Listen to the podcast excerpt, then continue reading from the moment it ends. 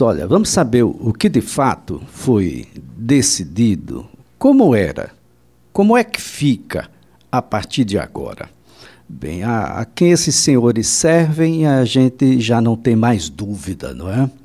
Ministros que, por uma desculpa econômica, ah, vão ter que recepcionar todas as centenas, milhares de almas que advierem dessa decisão esdrúxula, imoral, inoportuna, a surreal, que deixa claro ah, qual é o sentido para que serve essa turma do Superior Tribunal de Justiça? A quem serve essa turma do Superior Tribunal de Justiça? É uma pergunta que todos conhecemos as respostas. As almas advindas das doenças raras, das várias deficiências e também daqueles acometidos por cânceres, e a gente sabe o significado disso, devem ser depositadas todas nessa turma do STJ.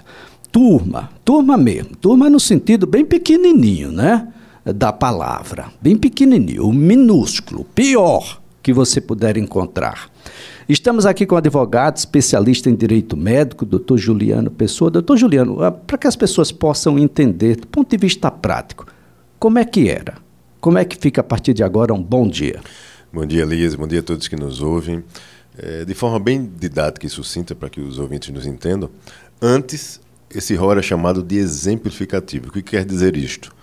Existia um mínimo de cobertura, que é o que consta lá no rol diretamente, mas mediante prescrição médica, indicação médica, no caso concreto daquela pessoa, poderia-se haver a cobertura de algo extra-rol, ou seja, que não estivesse contido naquele rol.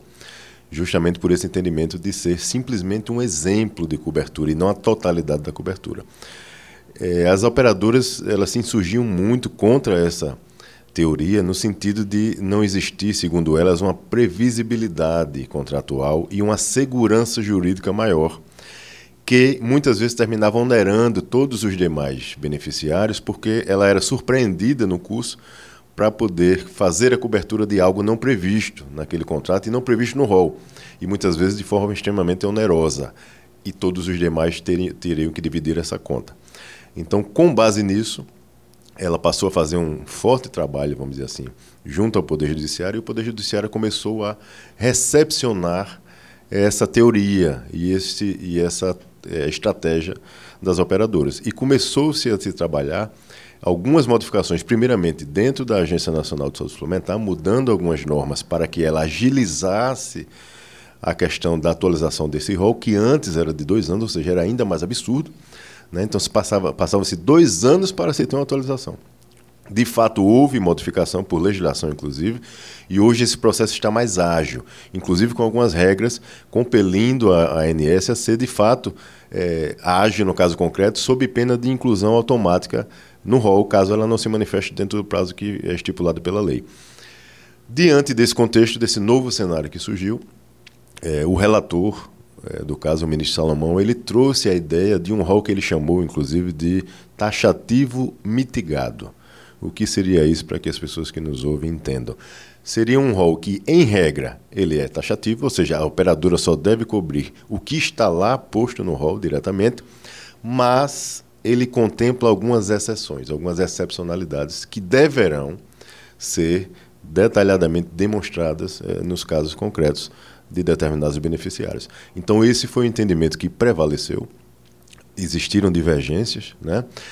É, até porque a, a, legislação que versa sobre os planos de saúde ela recomenda que haja cobertura de todas as doenças contidas no CID. E nem sempre todas as patologias terão alguma terapêutica lá dentro do rol.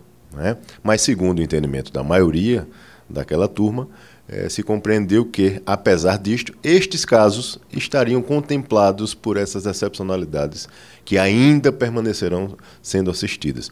Então, assim, primeiramente, o que eu gostaria até de trazer uma mensagem de, de, para tentar tranquilizar as pessoas. Né? A gente sabe que é muito difícil tanto para o paciente que precisa diretamente, como para aqueles que têm filhos que necessitam de, de terapias, de, de, de, terapêuticas, enfim. Então, desde ontem que há um, um certo tumulto até na rede social, as pessoas desesperadas, achando que nada mais será coberto. Também não é assim. Ainda permanecerão existindo coberturas extra-rol. O que é que mudou? O rigor é maior. Alguns requisitos precisam ser atendidos antes de se pleitear essa cobertura dentro do rol. Por exemplo, é, se o paciente necessita de um medicamento que não consta no rol, ele terá que demonstrar antes de que aquele que consta no rol não está sendo eficaz para o seu tratamento, no caso concreto.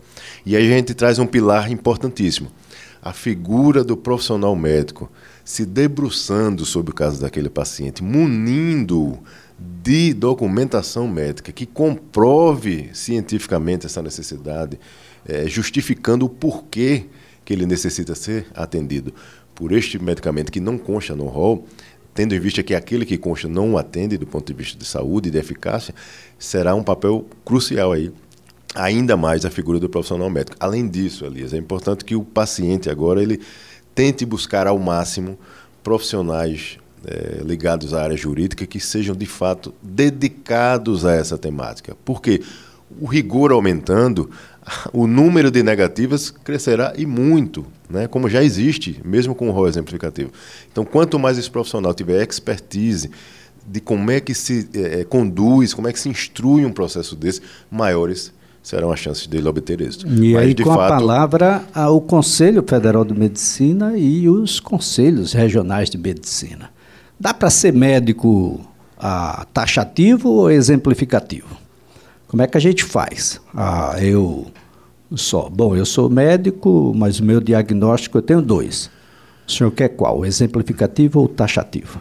Exato, Elise. Você toca num ponto é, extremamente importante que é a autonomia do profissional médico. Né? Então, seja, de certa forma, a decisão, querendo ou não, ela não só mitiga como o ministro utilizou, um rol taxativo mitigado, mas ela mitiga também, igualmente, a autonomia do profissional médico. Né? Que naquele caso concreto, ao se debruçar, fez a anamnese, fez o aprofundamento investigativo e ele decidiu por convicção científica própria de que, segundo os conhecimentos dele, o melhor para o paciente seria aquela medicação e não a que consta no rol.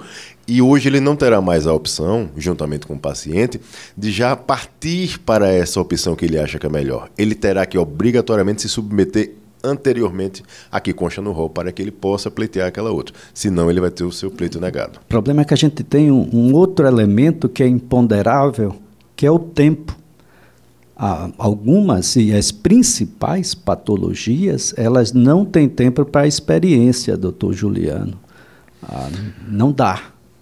Exatamente. E aí é, é, é, preciso que as pessoas é, ainda compreendam. O Poder Judiciário, apesar de ter sido o próprio Poder Judiciário que trouxe essa decisão, engessando um pouco mais essas normas, mas o Poder Judiciário permanece aí para assistir o jurisdicionado. Então, ou seja, nada impede que o paciente, em casos excepcionais, onde esse tempo urge, né, ele não tem esse tempo para fazer esse, esses, essas experimentações, vamos dizer assim, ele deve buscar sim o Poder Judiciário, demonstrando, no caso concreto dele, os riscos, Elias, inerentes àquele tratamento, caso ele não já parta para o que o médico acredita que é o melhor. Se ele tiver que se submeter antes ao que consta no rol, o que é que trará de dano à saúde daquela pessoa. Se ele conseguir demonstrar, é provável que ele consiga. Doutor Juliano, pra, uh, deve ter muita gente pensando agora. Eu estou atuando sob liminar. Está perdido? Não tem mais o que fazer? Olha, a não ser que o magistrado decida, né, espontaneamente, o que muitas vezes não acontece, reconsiderar a liminar proferida. Né? Mas, em tese, se, se a liminar está vigente, e já houve alguma apreciação de tentar se, se desfazer essa liminar e não se conseguiu, ele terá que partir para a decisão de mérito, no caso concreto. Né? E a decisão de mérito, de fato, ela poderá ser impactada por esta decisão. Mas, se naquele caso, já em andamento e já sob decisão liminar, se houver essa, de fato, essa necessidade, se o, se o paciente se encaixar, se enquadrar nos requisitos da decisão, não será por isso que terá que ser alterada. Então, isso precisa ser muito discutido, de fato, ali no caso concreto. No judiciário, Elisa, eu diria que é um pouco mais É, o, o, magistrado está obrigado a seguir essa decisão da a, a, a, a, decisão ela vai vincular né, os tribunais, naturalmente, né, no ponto de vista de seguir o, os requisitos. Né? Ele tem o próprio entendimento, mas existe uma, uma corte superior que determinou que aqueles requisitos precisam ser observados. Então, assim, o magistrado terá que se debruçar sobre essas minúcias do caso concreto. Se, por isso a importância da instrução do ponto de vista documental, probatório, ser detalhada por isso. Muito bem. Muito obrigado, doutor Juliano.